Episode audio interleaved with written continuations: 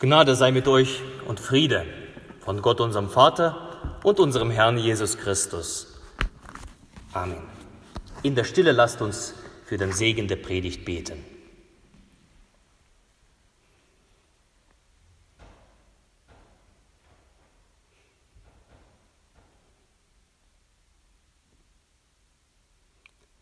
Herr, dein Wort ist meines Fußes Leuchte und ein Licht auf meinem Wege. Amen. Ich habe ähm, heute die Predigt genannt, bedenke deine Taufe, das heilige Sakrament. Kleine Wesen brauchen Schutz.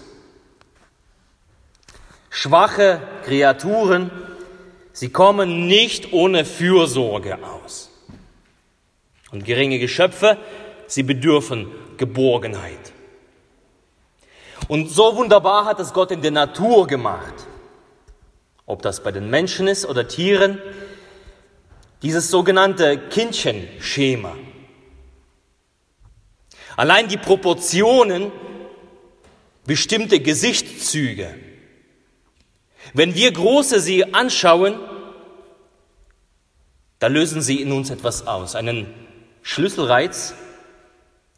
Und wir werden gerufen, für das Kind da zu sein, für das Kind zu sorgen. Wir finden das Baby süß. Da werden Emotionen geweckt. Wir brauchen nur das Kind einfach anzuschauen. Oder ein kleines Kälbchen. Und da passiert in unserem Organismus etwas. Wir werden weich, unsere Herzen werden weich, auch wenn sie normalerweise vielleicht im Alltag sehr hart sind. Aber bei dem Kind werden wir weich dieses tief liegende Bedürfnis, das Kleine zu stillen, zu beschützen, das Kleine anzunehmen, das wird geweckt in uns, sobald wir ein Baby oder ein kleines Tier sehen. Das Kindchenschema. Ist es nicht wunderbar, wie Gott das Geringe schätzt, dass er das in der Natur so einrichtet? Wir sind Ebenbilder Gottes. Wir lesen das auf den ersten Seiten der Bibel. Und wenn es in uns so vorgeht, wie muss es in Gott vorgehen, wenn er das Geringe anschaut? Nicht das, was sich hoch erhebt, sondern was gering ist. Was geht in dem Herz Gottes vor? Und das, was in Gottes Herz vorgeht, das verdeutlicht unser heutiger Text. Er verdeutlicht ein Sehnen Gottes, das Geringe zu leben.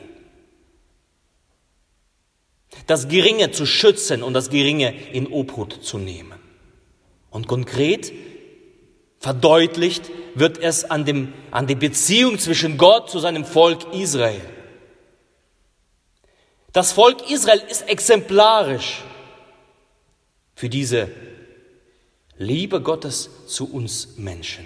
Gott hat dieses kleine Volk genommen und hat an dem kleinen Volk gezeigt, wie er das bei uns Menschen tun möchte. Er schaut sein Volk liebevoll an und er sehnt ihn danach, dieses Volk zu erretten, für es zu sorgen. Und wir sehen darin nicht nur punktuell das Volk Israel, wie gesagt, sondern es ist ein großer Bogen gespannt zu allen Menschen.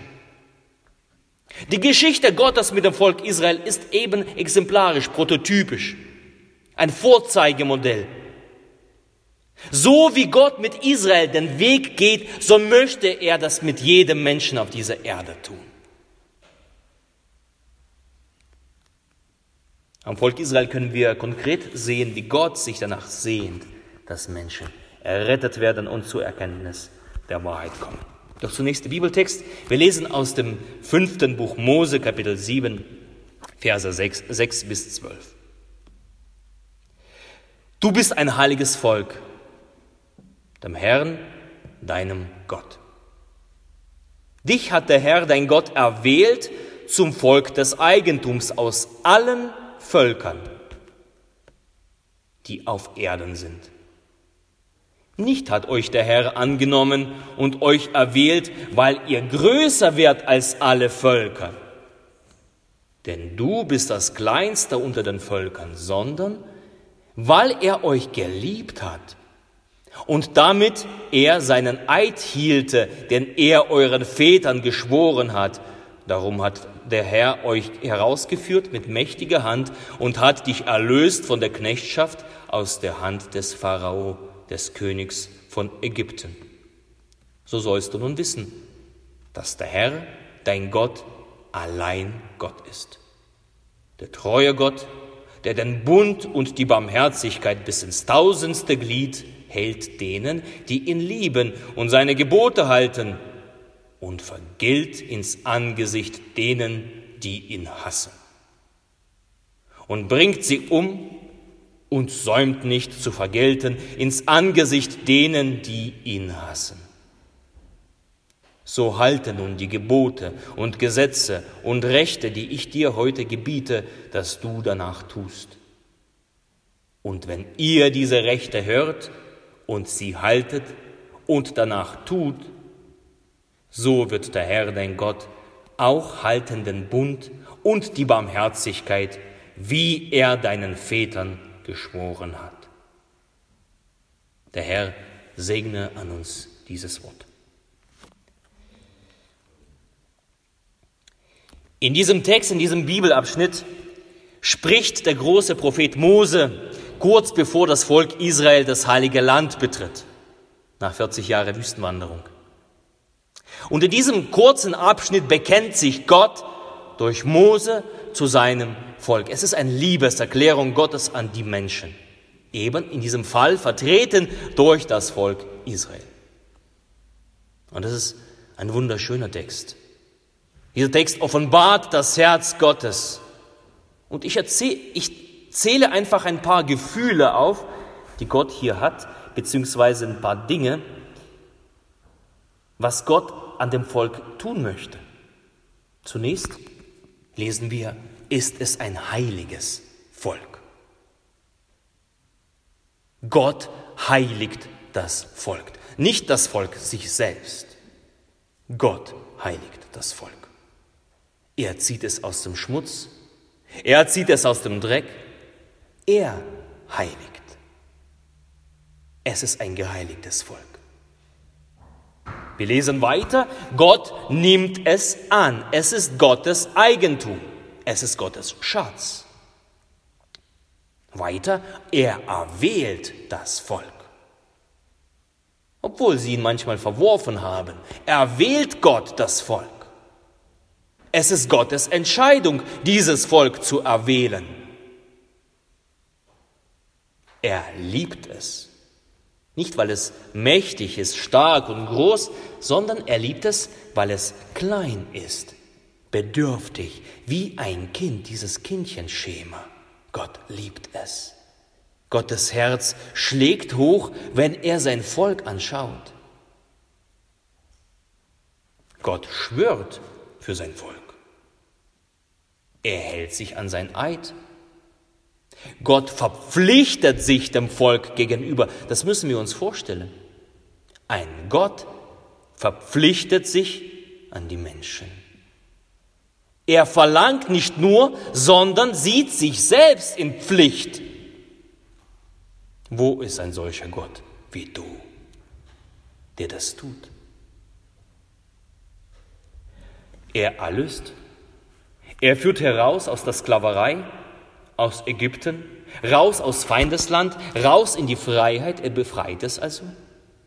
Gott lässt das Volk seinen Willen hören, also wie ein guter Vater, der seinem Sohn und seiner Tochter erklärt, wo es lang geht, so lässt Gott den Willen hören, denn es wäre das Schlimmste, das Kind einfach sich selbst zu überlassen. Er führt es auf diese Weise durch das Leben. Wir lesen von der Treue Gottes. Gott hält Treue. Er erzieht. Er hält seinen Bund. Merkt ihr, wie viel das ist? Merkt ihr das? Und in all diesen Worten, nahezu alles, Was dort ausgesprochen ist, die Initiative geht von Gott aus. Er rettet zuerst das Volk, er führt es durch das Meer und dann gibt er die Gebote und sagt, haltet das, dann werdet ihr leben. Aber Großteil der Initiative geht von Gott aus. Diese Zuwendung kann man nur annehmen. Man kann das nicht irgendwie zurückgeben. Es funktioniert nicht. Gott ist derjenige, der tätig ist. Gott ist besorgt, er liebt wie verrückt, er ist liebevoll, er ist mütterlich, wie eine stillende Mutter dieses Kind sieht und es annimmt, das wehrlose Kind, und es stillt. So ist Gott. Und als Zeichen dessen, als Manifestation dessen, was macht er? Er führt eben das Volk Gottes durch die Gefangenschaft aus Ägypten heraus, durch das Rote Meer, durch die Meeresfluten, lässt er sie durchgehen. Und die feindlichen Kräfte, der Pharao und sein Herr, sie gehen in den Fluten um. Für dieses eine Kind. Für dieses kleine Volk lässt er das mächtige Herr zerschmettern durch die Wasserfluten. So ist Gott. Gott führt heraus, befreit, rettet. Der Auszug aus Ägypten, der Durchzug durch das geteilte Meer und der Untergang der feindlichen Macht ist der Erweis der Liebe Gottes ist die Bekräftigung des Bundes, das Gott selbst geschlossen hat. Und alles das, das begründet nämlich eine Zugehörigkeit, dass ein jeder Israelit, der durchgegangen ist, zum Volk Gottes dazugehört. Ab da gilt die Angehörigkeit zum Volk. Dort bekommen sie die Gesetze, die Gebote, da bekennt sich Gott zu diesem Volk. Er bekennt sich zu dem Kleinen und zu dem Schutzbedürftigen. Doch diese Geschichte Gottes mit dem Volk Gottes, mit Israel, hat eine tiefere Bedeutung. Wie gesagt, sie ist ein Prototypcharakter für alle Menschen. Sie ist exemplarisch. Denn Gott will die Errettung aller Menschen und das wird an dem Volk Israel so deutlich. Gott will die Menschen herausreißen aus den Fängen der wiedergöttlichen Mächte. Wir als Menschen sind verstrickt in den Mächten. Und ohne Gott bleibst du dort auch verstrickt. Und Gott möchte, dass du rausgehst. Raus aus diesem Griff des Feindes des Lebens, raus aus dem Netz des Satans und seiner Diener. Gott will herausreißen aus den Verstrickungen der Welt, der Verderbnis und der Verlorenheit, denn jeder Mensch, jeder Mensch ohne Gott ist verloren auf Ewigkeit und für die Zeit, für alle Zeit. Und was der Auszug des Volkes Israel aus Ägypten war für, für das Volk Israel, was der Durchzug durch das geteilte Meer war und der Untergang dieser feindlichen Macht in den Fluten. Dieses Ereignis zeigt uns etwas Größeres auf und deutet auf etwas Größeres an. Das alles ist heute für alle Menschen, das geschieht in der heiligen Taufe. Ist dir das bewusst? Darin möchte Gott seine Liebe an einem jeden Menschen erweisen, ob groß oder klein, an der Taufe. Nichts anderes ist die Taufe als die Rettung. Nichts anderes tut die Taufe als zu retten. Erster Petrusbrief, die Taufe rettet. Und wer was anderes behauptet, der muss sich selbst prüfen. Die Taufe rettet. Ist dir das bewusst? Und gesegnet ist derjenige, der dessen bewusst ist. Gesegnet. Der dieses Sakrament hochhält. der es bedenkt, der es lebt. Das, was Gott dem Volk Israel durch den Durchzug durch das Meer hat zukommen lassen, das lässt er allen Menschenkindern zukommen in der Taufe. Und ich lese uns nochmal diese Liste vor. Das, was damals Israel galt, gilt allen, die durch das Wasser der Taufe hindurchgehen. Gott heiligt, er erwählt, er nimmt an. Er lässt darin seine Liebe erkennen, auch an dem Allerkleinsten, unabhängig von der Größe, unabhängig von, von Intelligenz, unabhängig von der Stärke, unabhängig vom Alter. Darum taufen wir als lutherische Christen unsere Kinder, weil darin deutlich wird, Gottes Liebe ist auch ihnen Sie werden darin gerettet, die Kleinsten aller Kleinen. Gott wendet sich ihnen zu. Gott schwört, er gibt Eid ab, er führt aus der Gefangenschaft in der Erbsünde heraus, aus deinem Ägypten, aus der Gefangenschaft der Verstrickung. Er erlöst, er lässt dich wissen seinen Willen, er verspricht Treue, er erzieht, er richtet einen Bund auf. Er macht dich zu seinem Kind, zum Angehörigen des, des heiligen Volkes. Und das tut Gott an den Menschenkindern in der heiligen Taufe. Bist du des, dir dessen bewusst? Bedenke es. Bedenke es. Wie muss Gott in seinem Herzen bewegt sein, wenn er seine Menschenkinder anschaut und dies alles tun will? Und wie bei der Rettung in Ägypten, wo nahezu alle Initiative von Gott ausgeht. So können wir auch in der Taufe nur annehmen. Wir können nichts hinzutun. Wir können nur annehmen. In der Gewissheit, dass wir mit dem, mit dem Volk Gottes ziehen werden und sollen. Gottes Gebote halten. Von groß bis klein. Aber zunächst steht dieser Zuspruch. Ich nehme es an. Gott gewährt uns Rettung durch die Wasser der heiligen Taufe. Bedenke es, bedenke es. Und wie sollen wir als Menschen unseren Kindern die Taufe verwehren? Wenn dem Kleinsten, wenn dem Allerkleinsten das schon persönlich zukommt. Das, was Gott auf dem Herzen hat.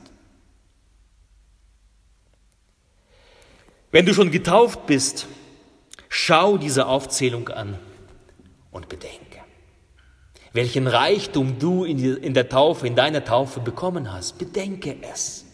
Das ist für dich Schutz und Beistand. Bedenke es. Lass es ganz tief in dich sacken. Und wenn du angefochten bist, hin und her gerissen, durch welche Mächte auch immer, erinnere dich dessen daran. Durch die Taufe bin ich errettet. Ich stehe auf dem sicheren Ufer, auf dem anderen Ufer des Roten Meeres. Ich stehe bei Gott. Ich gehöre zu seinem Volk an. Ich habe noch 40 Jahre vor mir Wüstenwanderung, aber ich bin errettet. Und dann mögen die Mächte springen und, und, und rufen und, und toben. Kannst du sagen, ich bin errettet. Ich stehe auf dem rettenden Ufer. Wie Martin Luther das getan hat, er hat ständig seine Taufe bedacht. Wenn er angefochten worden ist, schrieb er auf, ich bin getauft, ich bin getauft, ich bin getauft. Bedenke es. Bedenke dieses Sakrament. Das bewirkt in uns etwas. Du bist errettet. Gott hat dich errettet. In den Wasserfluten der heiligen Taufe geht nämlich alles unter, was Gott dich trennen möchte. So wie damals bei Pharao, ja, mit seinem Herr. Die sind ja durch, die wollten ja auch durch, durch dieses Meer, durch das geteilte Meer. Aber dann kamen die Wasserfluten. Weg waren sie. Und so, wenn du durch das Wasser hindurch gehst, dann liegt dort unten alles, was dich von Gott trennen möchte, jede Macht, jede Gewalt, jede satanische Bindung bleibt unter dem Wasser. Und dann kannst du dem Satan äh, sagen, wenn du angefochten bist, dort damals an diesem Tag, am 4. April 2004, da liegst du. Und ich bin auf dem anderen Ufer. Bedenke es. Das Wasser der Taufe ist das Mittel gegen jegliche feindliche, zerstörerische Macht, mag sie dämonisch sein, weltlich oder menschlich. Wenn du angefochten bist, bedenke deiner Taufe. Sie gibt Gewissheit, dass du auf dem rettenden Ufer stehst. Da empfängst du das, was Gott dir versprochen hat. Und Gott empfängt dich dort. In seinem Schutz. Bedenke die Taufe. Meine heutige Botschaft an dich. Sei dir ihrer bewusst. Wie kann man das machen? Ob in der Tauferinnerung. Wir feiern immer mal wieder Tauferinnerung in unseren Gottesdiensten. Tauferinnerung zu Hause, wenn eure Kinder oder ihr selbst Tauftag habt. Dann machen wir so, dass wir die Kerze aufstellen, sie anzünden, wir lesen den Taufspruch vor und sagen, du bist getauft, sei dir dessen gewiss. Kennst du deinen Tauftag? Also deinen Geburtstag kennst du bestimmt, aber kennst du deinen zweiten Geburtstag? Neu geboren in der Taufe. Wir sind neu geboren in der Taufe. Kennst du das?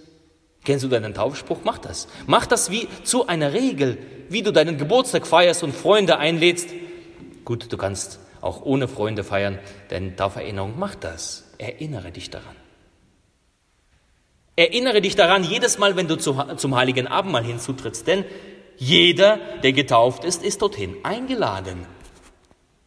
Und er sagst, ja, ich bin getauft, ich bin errettet und ich gehe zu diesem himmlischen Manna. Ich empfange das Leben. Und ich tue das regelmäßig, viel. Ich brauche viel Leben, ich brauche viel Jesus, darum brauche ich viel Abendmahl. Werde dir bewusst deiner Taufe, wenn der Gottesdienst anfängt. Der Anfangsvotum beginnt, wie beginnt der Gottesdienst? Die ersten Worte des Pfarrers im Namen des Vaters und des Sohnes und des Saligen Geistes. Das ist nicht einfach mal so eine Floskel und sagt, schön, dass ihr jetzt alle da seid, jetzt fangen wir endlich mal an. Nein, das ist die Erinnerung an den Taufbefehl. Wir haben es vorhin im Evangelium gelesen. Geht hin, lehret taufet sie auf den Namen des Vaters und des Sohnes und des Heiligen Geistes. Und so beginnen wir jeden Gottesdienst, dass wir das tun und wir erinnern uns an unsere Taufe. Wenn diese Worte erklingen, denke daran. Oder beim Sprechen des apostolischen Glaubensbekenntnisses. Ich glaube an Gott, den Vater, den Allmächtigen, den Schöpfer des Himmels und der Erde. Was sind das für Worte? Knapp 2000 Jahre alt sind diese Worte. Sie gehörten zu einer Taufliturgie der Urkirche. Das war die Taufliturgie in der Urkirche. Es war das Bekenntnis, das Taufkandidaten unmittelbar vor ihrer Taufe ablegten. Darum, wenn du das bekennst, im Gottesdienst in dieser Welt, weiß darum, ich bin getauft. Ich gehöre zu diesem Volk an und wir bekennen uns zu der heiligen christlichen Kirche. Zu der allgemeinen apostolischen Kirche. Als Getaufte zu, zum Gottesvolk. Werde dir deine Taufe bewusst, die Botschaft für dich heute. Werde der Verheißungen bewusst. Werde der Initiative Gottes für dich bewusst. Ein Plädoyer für diese Taufe, für deine Taufe soll dieser Gottesdienst sein, dieser Sonntag und diese Predigt. Lass uns dessen bewusst sein. Lasst uns das täglich leben. Lasst uns das bedenken und Menschen dazu einladen, zu dieser Rettung. Groß oder klein. Und der Friede Gottes der Höhe ist als alle Vernunft. Bewahre eure Herzen und eure Sinne in Christus Jesus. Amen. Gemeinsam lasst uns singen von dem begonnenen Lied, die Nummer 200. Ich bin getauft auf deinen Namen, die Strophen 4 bis 6.